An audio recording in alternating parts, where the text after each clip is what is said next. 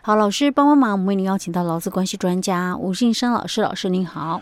嘉惠你好，听众朋友大家好。好，老师，我们今天要跟听众朋友来分享，这也是一个案例哦，对不对？对，我们要谈的是什么？呃，这个是一个老公哦，嗯，他在那个玻璃厂工作哦，嗯、做了二十四年往生哦、嗯，所以家属觉得啦哦，嗯，应该是这个职灾哦，哦，那公司觉得应该不是啦哦、啊，所以产生了一个纠这个劳资的一个争议的一个部分哦，是，但。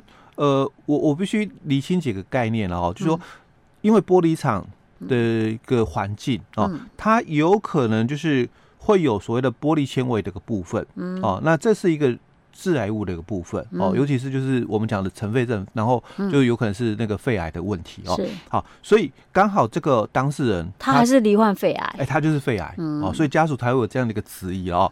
但是我我必须强调，就是说，在我们整个职业病的一个确认哦，嗯，当然第一个我们会看的几个点哦，就第一个当事人本身啊，他有没有所谓的这个既往症的一个问题，嗯。啊，就自己啦哦，有一些的这个这个什么三高啊什么的哦，那就是我们讲既往症哦，那是一些疾病的一个问题哦。好，那如果都没有的话，当然我们就第二个看哦，就是家族病史，哦，那家族有没有就是说有人因为癌症往生的？哦，家族病史哦，好，那第三个我们就会看，就是他自己的个人的一个生活作息习惯哦，因为毕竟这个是肺癌哦，那很重要的就是他自己本身有没有抽烟喝的一个不良习惯啊？那如果有，当然你要说这个是职业病嘛，当然我们就会有所质疑哦。那因为他在玻璃厂是工作二十四年哦，所以这个时间是够的，很长很长啊。那如果排除了我刚刚讲的前面三点哦，就说既往症啊、家族病史啦、个人的一个生活作息不良嗜好等等哦，这些都排除了，那我们才会去探讨，就是说工作场所的这个这个环境的一个问题哦，有没有这些致癌的一个因子存在哦？好，那因为他是做二十四年的哦，所以时间是够长哦，但。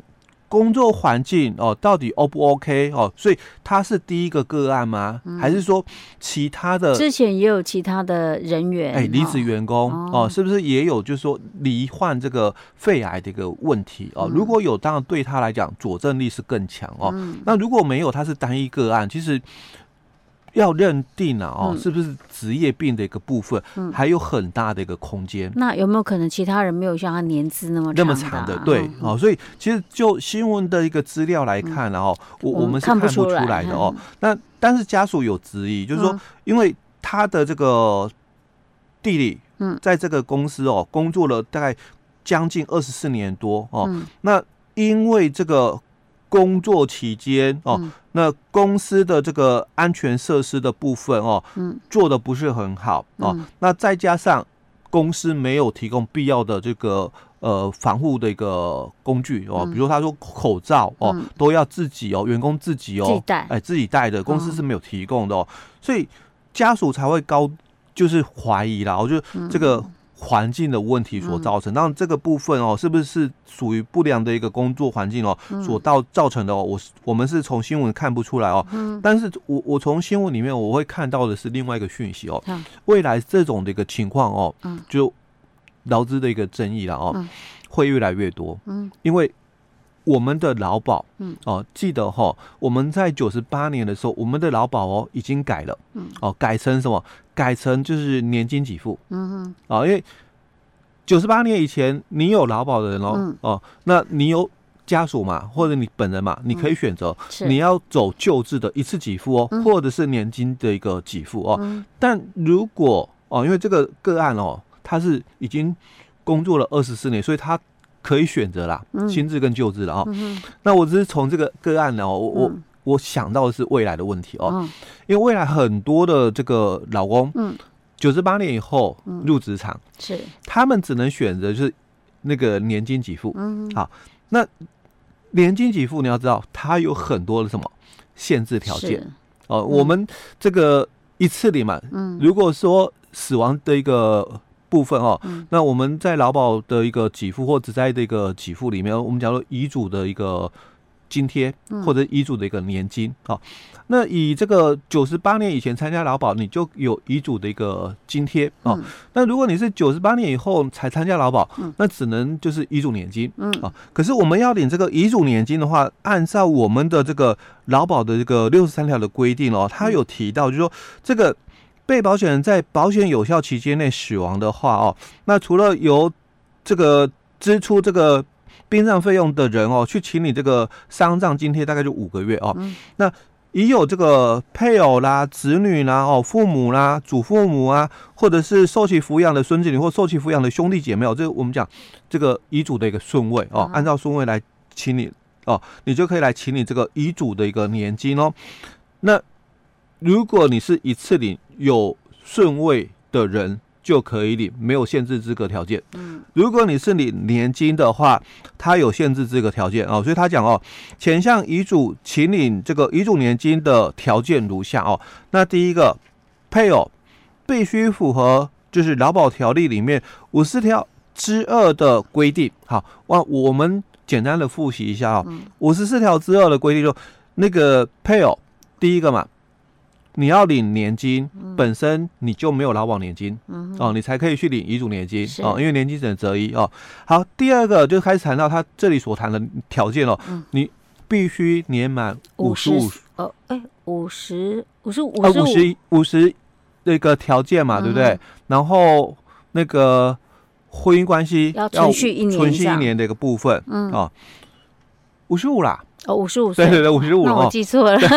你要就是符合那个五十五岁的一个部分了啊。对对对，五十五。哎，对对，五十五，五十五岁啊。然后婚姻关系维持一年，这是第一个最基本的条件啊。那如果你没有符合这个条件的话，那我们允许你走第二个条件。嗯。哦，那第二个条件就是，那你年纪就是小一点。嗯。啊，那四十五岁以上哦，五十五以下啊。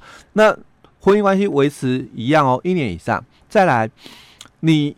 有收入，嗯，但不可以超过基本工资。是，那我们在节目里面，我一直强调这一个限制哦，已经打翻了所有的人，几乎了哦。嗯，你你的收入不可能就是低于基本工资嘛，哦，那不然就是再来第三个一个条件，你本身哦，哦是。没有那个谋生能力的，嗯，哦，那这个没有谋生能力哦，它又限制了，就是说你必须是要符合，就是说身心障碍的一个资格的，或者是有这个尽产宣告的，哦，那才行哦。所以你要有手册，不然就要被宣判的，啊，那基本上这个又大概打翻掉了，嗯，那你最后只剩下就是你。刚刚条件都没有，嗯，好，但你有抚，你有抚养未成年，哎，未成年子女，嗯，哦，子女啦，哦，那子女大概也有三种，一种就是刚刚佳慧提到的未成年子女，哦，那还有一种就是子女没有谋生能力的，是，哦，那或者是子女二十五岁以下在学学生，嗯，那有收入不超过基本工资，是，哦，除非你又符合这些条件哦，嗯，那你才可以哦来领，哦，所以不是那么容易，哎，对，哦，那第二。款哦，他讲子女的条件哦，嗯、那第三款就是父母跟祖父母哦，嗯、那父母跟祖父母都是讲说要年满五十五岁，而且收入不可以超过基本工资、嗯、哦。那孙子女的条件就跟我们的这个子女的条件一样哦。嗯、那兄弟姐妹的条件一半是那个子女的条件哦，啊，一半是父母的条件，因为 看个人的情况不一样哦。所以基本上你要你年金啊很难。很难呢，因为。可能是年轻人，嗯。哦，那如果万一发生事情的话嘛，配偶，好，那配偶结婚啊，有配偶了嘛，嗯，那有没有小孩？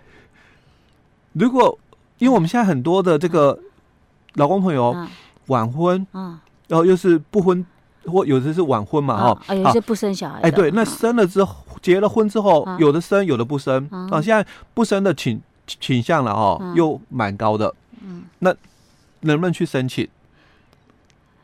如果很年轻啊，又没有小孩，当然没办法申请啊。哎，他基本就年龄都没到啊。对对对，嗯、所以在我们这个个案里面，因为他是，除非他已经五十五岁才结婚，没有，因为我们这个个案他是有新旧制选项的哦，所以他就比较不会有我我考虑到的那个问题嗯出现哦。嗯、那如果他是就是说。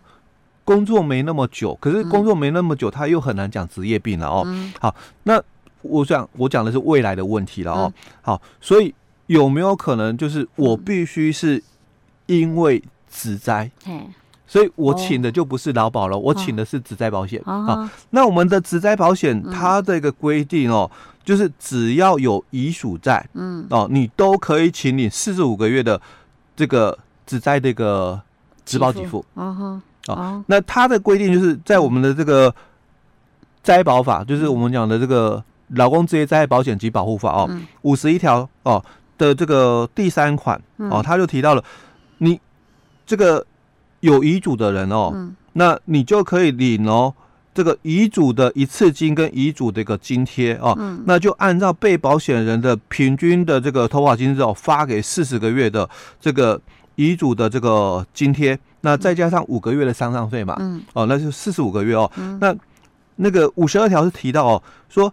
请领这个遗嘱的年金啊，或者是遗嘱一次金以及遗嘱津贴的顺序如下哦。就我们讲，第一顺位嘛，配偶跟子女；第二顺位嘛，父母；第三顺位嘛，祖父母哦；第四顺位受其抚养的孙子女跟受其抚养的一个兄弟姐妹。所以有配偶就可以领哦，没有刚刚我们讲的那么多的一个限制。哦，所以我我看到这个案例，我。所以联想到未来啦，再怎么样也要把它归类为是职灾啊。对，这样子你才有机会可以一次金啊，没办法领年金，好歹还有一次金可以领，对不对？没错，因为毕竟领年金的话，它真的是条件限制很严苛啊。嗯，OK，好，老师，我们今天先讲到这。好。